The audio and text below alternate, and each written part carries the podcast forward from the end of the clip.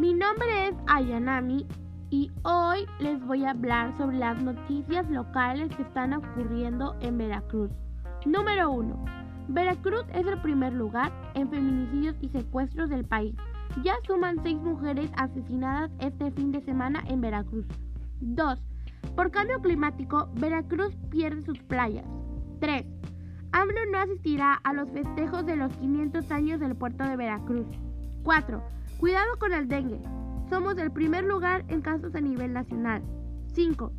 Contra la tuberculosis en conurbación. 6.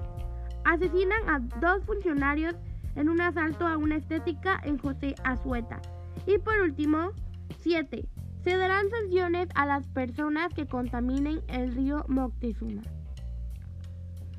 Quiero dar créditos a una página que se llama El Diario de Jalapa.